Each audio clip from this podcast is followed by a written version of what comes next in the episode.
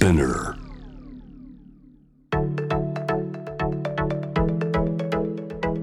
伊藤忠 Dear Life, Dear Future Brought to you by 伊藤忠 SDGs スタジオ伊藤忠 SDGs スタジオから公開収録でお送りする Dear Life, Dear Future 今回お迎えするゲストは俳優の坂東亮太さんです。よろしくお願いします。お願いします。お願いします。坂東さんはあのね先ほどちょっと一緒に本番前に写真とか撮らせていただいたんですけども、もうおふざけが止まらなくて。まだあんまり話してないですけど、おっと調子に乗りやすいぞって私はちょっと勝手に思ってそんなことないですか？いや乗りやすいです。ね確かに、はい、おっしゃる通りです。いやもう今日もうバンバン乗っていただいて。いやいや今日はちょっとあのぜひ楽しんでいや何で抑えてるんですか？いやらないですよそんな。おしとやかとか。もうガンガン楽しんでいってほしいなと思うんですけど、ありがとうございます。バンドさんはファンの方からは何て呼ばれてるんですか？そうですね。なんばバンちゃんが多いかもしれない。はい。あやっぱバンド。はねバンちゃん、どバンちゃんって呼んでるよっていう方皆さん。あでもそんなあれ？そんなに多くないぞ。あでバンド君も多いんですバンド君って呼んでますよっていう。あバンド君はいはい。今もうバンドって呼んでるけどっていう。いらっしゃいますね。嬉しいですねその距離感。意外とだからねみんなそれぞれの呼び方が。バンちゃんがバンちゃんに私もじゃあ乗っかってもいいですか？もちろんです。初めましてで大変恐縮なんですけれども。いえいえもうぜひ。あのレイチェルさんがさっき言ってましたけど俳優にならなかったらなりたかった職業があるんですよね？あそうなんです。はい。実は、あ言っていいですか？お願いします いやあのーなんか職人とかなんか昔からこうものをゼロから1を作っていく作業が結構好きでなんか地元の近くにこう刀職人の方がいらっしゃったりとか、うんうん。なんか実家にこう漆塗りの食器がすごい母が好きで身の回りにたくさんあったのへでえなんかそういうものをゼロから作っていくうん。職人さんとかはなんかなってみたいなって思ってる時期はありました。なんかこう同じ作業をずっと没頭してやることが結構好きなんですか、そうですね。そういうのが好きな。へえそれを極めたりとか、はいはい、まあ、パパッと見は地味な作業かもしれないけどみたいな。そういうのをずっとやるのが好き。もうずっとそれをひたすら1年間ずっと続けて、なんか達成感を味わうために頑張るみたいなのが好きな学生だったと思います。そうなんですね、本当にそうなんでしょうけど、なんか番宣って思ってしまう理由があって職人は職人でも漆塗りとかってさらっと言ってましたけど。でも全然、はい。僕この作品が決まるだいぶ前にインタビューでこれを言ってたみたいで。へえ。そうなんです。全く関係ないところでん。言ってたんですよ。そう。そうなんですそうなんでねす。で僕も忘れてたぐらいでそうこれを言ってたこと。はいはい。で今回あのそれをまたこうやって引き寄せたんでしょうね、きっとやりたいっていう気持ちが、まあ、公開中の映画の「バカ塗りの娘は」はまさに、まあ、津軽塗りという漆塗り職人の話なんですけれども、はい。坂東さんはその映画の中では職人にはつかないっていうこのやりたくないっていう役なんですよね。本。当はやりたいんですけど、ん。役はやりたくないっていう反抗的なバンドバンド君はバンちゃんはやりたい。僕はもうめちゃめちゃやりたい。けど役はやりたくなはい。いという役を演じる。ぜひやる役が良かったそうですよね、はい。いや結局あんまり触らずみたいな。あもう一切触らず。一切触らず。はい。もうやりたくないの一点張りなんで。うわそれすごい。でもなんか、なんか現場でなんかモヤモヤするというかそうやりたいっていう。いやもう本当興味津々でいたんですけど、まあでも脚本読んだ時とかはもう本当にすごい細かくその工程が書かれていてうん。どもうワクワクしました読んでるだけで、へえ面白いですよねそういう流れというか細かいいろんな決まりとか知っていくだけでも。もう50工程ぐらいあってすごい工程が多いんですよ。うん面白い、職人さんになってたかもしれないというね。そうですね。素晴らしい。わかんないですね、はい。この撮影を通して津軽塗りの器とか職人さんの工房とか作業とかをね、ま間近で見て、はい。あのやっぱりこうなんか思ってたのと違ったとかなんか意外とこうだったみたいな発見ってありました？あの映画を見た時の感想でもいいですか、うん。実際に、うん。なんか色とかはもちろんなんですけどあの美しさみたい見栄えの美しさはもちろんなんですけど映画館でこう「バカ塗りの娘」初めて見た時にすごくこう音作ってる時の工程の,、あの塗ってる音とかこうペタペタペタペタってこういろんなあの模様をつけたりする音がやっぱり映画館なんですっごい綺麗に聞こえるんですよ。でもなんかうん。音を聞いてるだけでなんかすごい引き込まれるというか僕はなんかグッと映画にその冒頭であるんですけどうん。引き込まれたのを覚えてます。あー面白そう。へえなんか実際にこう青森で、うん。あのーその作ってるシーンを工程を見ることは僕はできなかったんですけどそうなんです。そのシーンがなかったので、うんなんか映画館でそれを見れてすごいなんか大満足でした。いいやもう欲しくなっちゃうんじゃないですか？やもう買いました。そうなんだ、はい。へえ漆塗りの箸を。何を？箸？箸をはい。使えます？使ってます？今でも大事に使ってます。そうか、はすごい出会いがあるんですね、そういった作品を通してね。そうですね。まあ、あの映画といえば、えー初主演映画「二人の世界で」第32回日本映画評論家大賞の新人男優賞を受賞、はい。おめでとうございます。ありがとういます。ね素晴らしい。監督がトランスジェンダー男性で、はい。坂東さんが演じたのもトランスジェンダー男性なんですよね。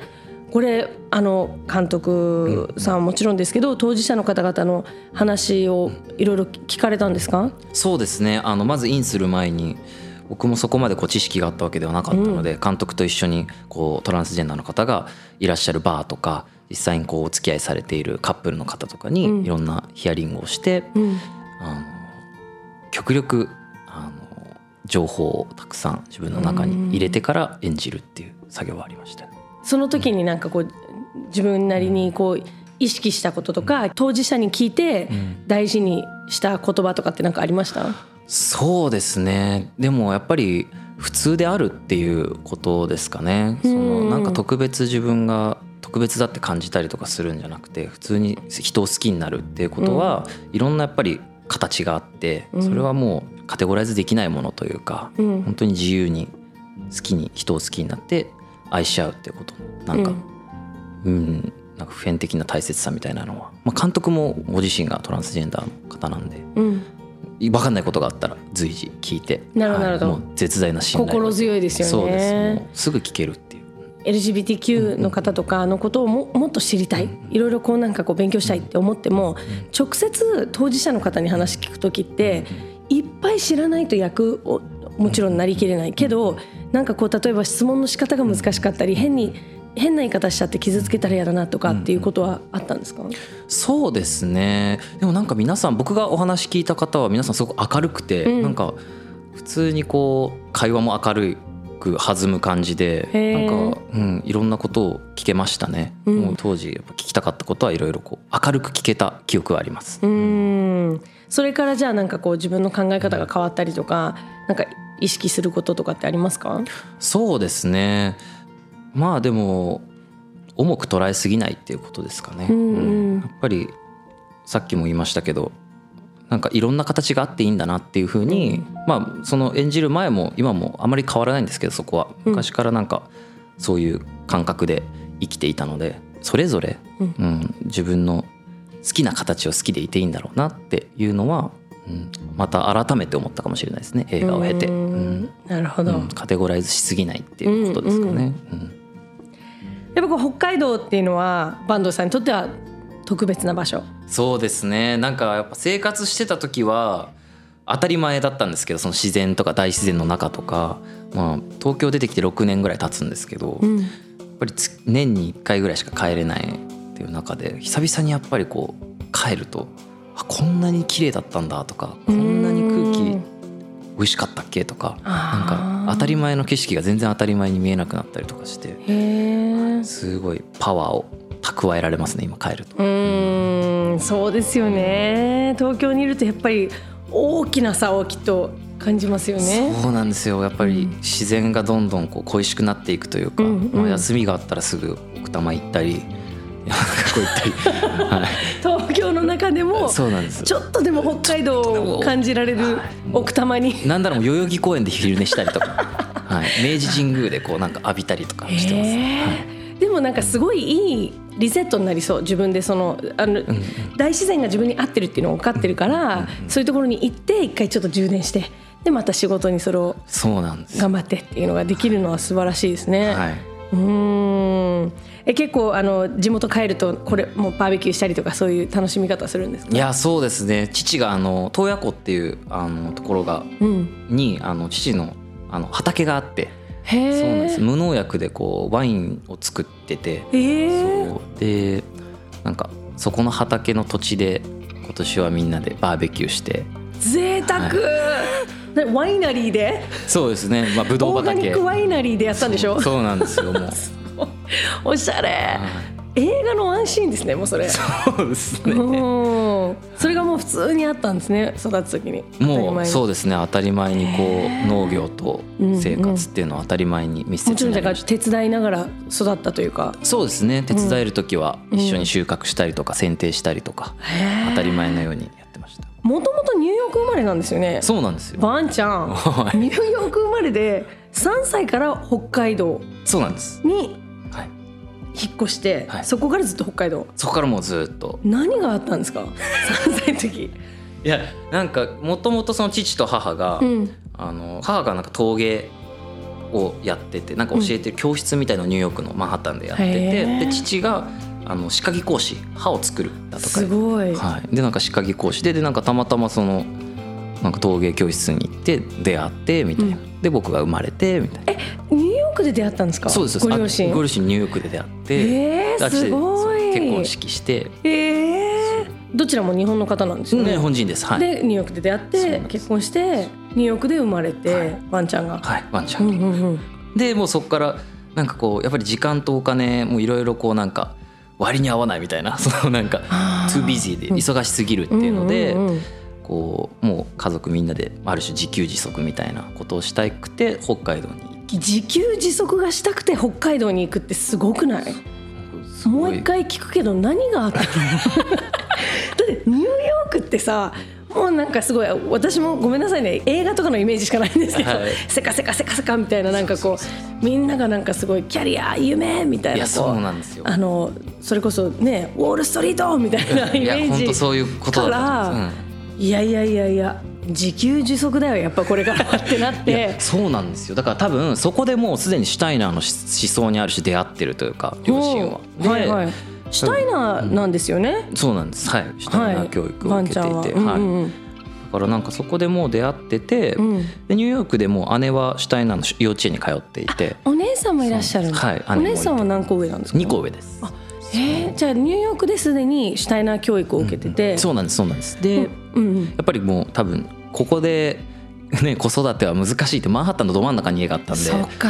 そうやっぱり、まあ、セントラルパークはああるとはいえ。まあね。セントラルパークしかないもんね逆に言えば分かんないけど、へえあのそもそもなんですけどシュタイナー教育っていうのはな何なのか？ちょっとなんとなく説明してもらってもいいですか？シュタイナー教育そうですね。僕3歳から18歳までシュタイナー教育なんでうすけど、んうん。でもそれがすごくあのか変わってるって言ったらあれですけど、やっぱ日本の感覚で言うと特別なことだっていうのは知ってるんですよねきっと。そうですね。やっぱり幼少中高一貫であって1年生から12年生っていう、うん。その、まあ、ある海外と同じこの数え方というか、はいはい。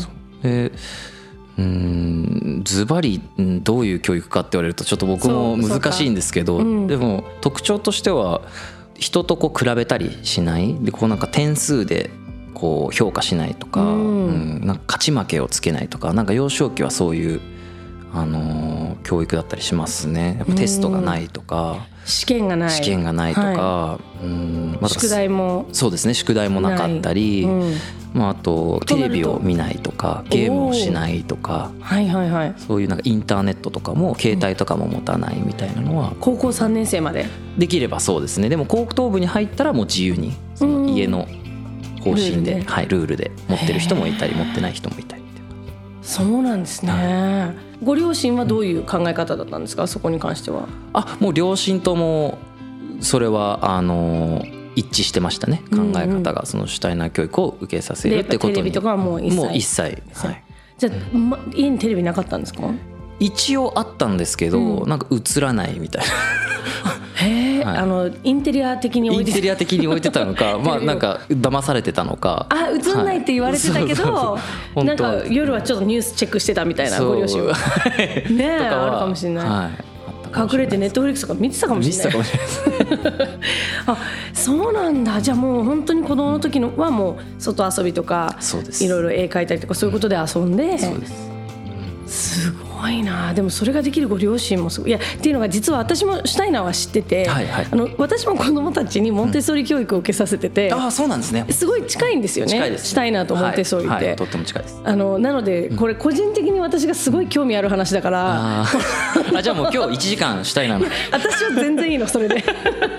気になるんですけど、はいなるほどだからそういう、まあ、シュタイナーの考え方的にもやっぱり大自然の中で育ってとか、地球とかそういうことをしっかり理解してとかっていうのもありますよね。そうですね。うん。そういうのの中で育ってきたから、はい。ってなるとなんか、ま、なおさら東京来た時にそのカルチャーショックというか大きかったんじゃないですか？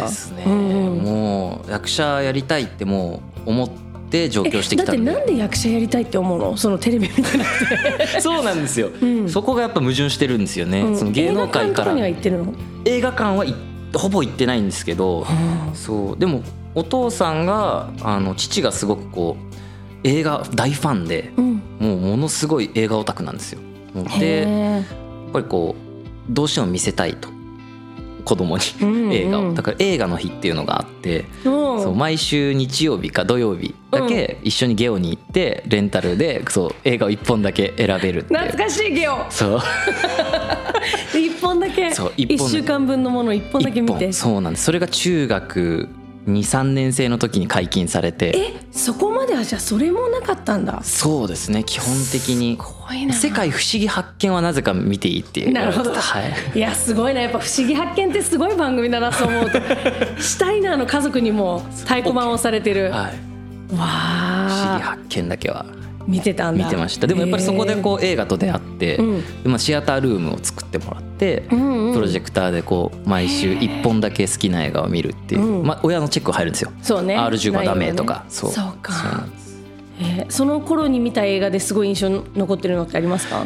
いやもう本当にそこら辺からもう自然が全てだった環境から一気に映画が全てになったんですよね僕の中で。もうとてつもないじゃないですか映画の世界観って、うんこうもうまあ、自特にテレビを一切見てきてない人にとっては余計そうですよねとんでもないもうなんかどっちがリアルか分かんなくなっちゃうみたいなそうことになっていやわかんのよ普通は。分かるんですけどね。そうバンちゃん。普通はもう免疫ついてんのよ映画館とか行く頃には。これが映像でこれが現実って思うんだけど何にも見てきてないとそうよね余計。最初とかやっぱり週1本見てよかったんですけど、2ヶ月ぐらい引っ張っちゃって次の作品に進めないとかもうその映画が好きすぎて。そうか同じのばっか借りちゃって。いやもうその映画の世界がもう好きすぎて、もうロスになっちゃって。だから韓国ドラマとかあるじゃないですか「うん。愛の不時着」見たらもう次に進めないみたいな、ああそうもうそういう状態で。へえだから「ロード・オブ・ザ・リング」とかうん。見た時はすごかったですね、そうか。もうその世界観にちょっと浸りすぎちゃって次に進めない。へえあーすごいな。それはなんかその役者っていう仕事との出会い方が他の役者さんと全然違いますね。その感動の仕方とか、うんうんうん受け止め方が、まあ一応あの演劇とかもやってたんで、うん。うんその演劇がきっかけでお芝居が好きになったりとかもあったんですけど。うーん。そう学校のカリキュラムに入ってたんで。なるほどねそうか。で私すごいその、まあ、教育のことと、あのご両親の出会いといろいろお話聞いていたんですけどすごい大きな言葉すっ飛ばしちゃったなと思って、はい。自給自足ってすごくない？そうですね。自給自足はししたんですか結局？結局だからあのそうなんですよ。親がもうやっぱ全部捨てて、もうニューヨークから北海道の本当にもうなぜここっていうところに引っ越したんですよ。あじゃあもう親戚がいるわけでもなく。全くなくもう知らない人だらけのうん。しかも海があってもう海からもう目の前に家を建てたんですよ。うん。父が。3年かけて一人で家を。え待ってお父様が自分の手でお家を？お父様が自分の手でお家を建てた。そのお家は大丈夫なんですか？わかんないけど。結構しっかりしてるんですよ。まだあってちゃんと。そう。で住んでる人がこの前までいたりとかしてええでもそのお父さんが建てたお家で育ったんですよね？そうですね。最初78年住んでたんですかねそのうちに、すごいうんもねうだから電気も水も来てないみたいな。嘘。そう。で全部引っ張ってきて掘って地中を。え？そう。で電信柱立ててみたいなとこからですよ。いいの？そんなことして。わかんないです。けど。ええでだから本当の本当のサバイバル生活みたいな。そうサバイバルですね。でも畑耕してもう家の目の前を畑にしてそこで採れた野菜なりで生活するみたいな、えー、えあのじゃあ肉とか魚はまあ海で取る？そうですね。あの海でちょうど横であのホタテ漁をやってる大家さんがいたんで一緒に大家さんとホタテ漁朝行って、うん。はい、それを食べて急に贅沢な話になる北海道のホタテを朝かから食べて、はいへえ。お肉はじゃああんま食べなかったんですか？お肉はあんまり食べた記憶ないですね確かに。へえ。それはうん。ベジタリアンとかビーガンとかっていうことではなく単純に自給自足だから手に入るものを食べてたら。そうですねっていう記憶はありますね小さい頃は、うん。へえ。もうめちゃくちゃエコ生活をだからしてきたってことですよね。めちゃくちゃエコですね今考えると。誰よりも SDGs な生き方をしてきて、はい。ねあのカーボンフットプリントって、はい。い、わゆる自分が今まで生きてきた中で出しているうんうん。CO2、うんうんうん。もうほぼゼロみたいな。そうですね。ほぼゼロですね。すごいですねそれ。はいまあでもと薪ストーブがあったんで、はい、あの燃やしてはいますけど。そうね。火はね起こさないとね。CO2 は出てます。そうですね。い。やでも量量が多分違うと思うけど。すごいな。あでそその生活から友達の家に行くと友達は普通のお家なんですよね。普通のっていう言い方はごめんなさいあれですけどいわゆる私たちが思ってる生活をしてる人たちが周りにいていますいます。はい。結構びっくりしなかったですか？いやだから結構遊びえに来て何押したましたよら電気つくじゃんこの家みたいな。いや電気はちょっとつきます 引っ張ってきますから。えどどど何にびっくりしました？いやでもそうですね。なんかあの家の目の前に海がある環境だったり、反対側見たら畑があるみたいな。でそこで採れた野菜を食べるみたいなのがやっぱりうちだけだったので、うん。結構こう、うん、その中でも特殊だったのかなって今思えば。ででもなんか他人とやっぱこう比べて何がこうとかいうのがあんまりなかったので、したいなだからね。そうなんですよ。もうそれが当たり前で。根付いてたので。すごいな。んかはい。なんか自我が芽生えたのはやっぱ中3高1ぐらいで。あこれ他と違うみたいな。うんうんそこまでは何とも思わない思わなかったですね。全く、はい、でい違うって思った時はどう思ったんですか？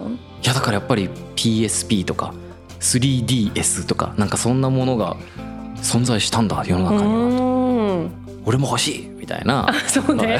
知ったら欲しくなっちゃうよ知ったら欲しねくなっちゃうみたいなのありました、えーでもそこからもうすごい夢中になってもう中毒みたいなことはならないんでしょ？そうですね。それは隠れてこそこそやったりとかはありましたけど、まあ、結局没収されて、ダメだね、はいそこはねみたいなことはーこの話私本当3時間聞けるんですけど。このねまだまだ話聞きたいこといっぱいありますので、はい。えーサッシェリがお送りしています「Dear Life Dear Future」この後は皆さんから寄せられたメッセージをきっかけに、豊かな未来のためにできる身近なアクションを坂東亮太さんと一緒に考えていきたいと思います。はい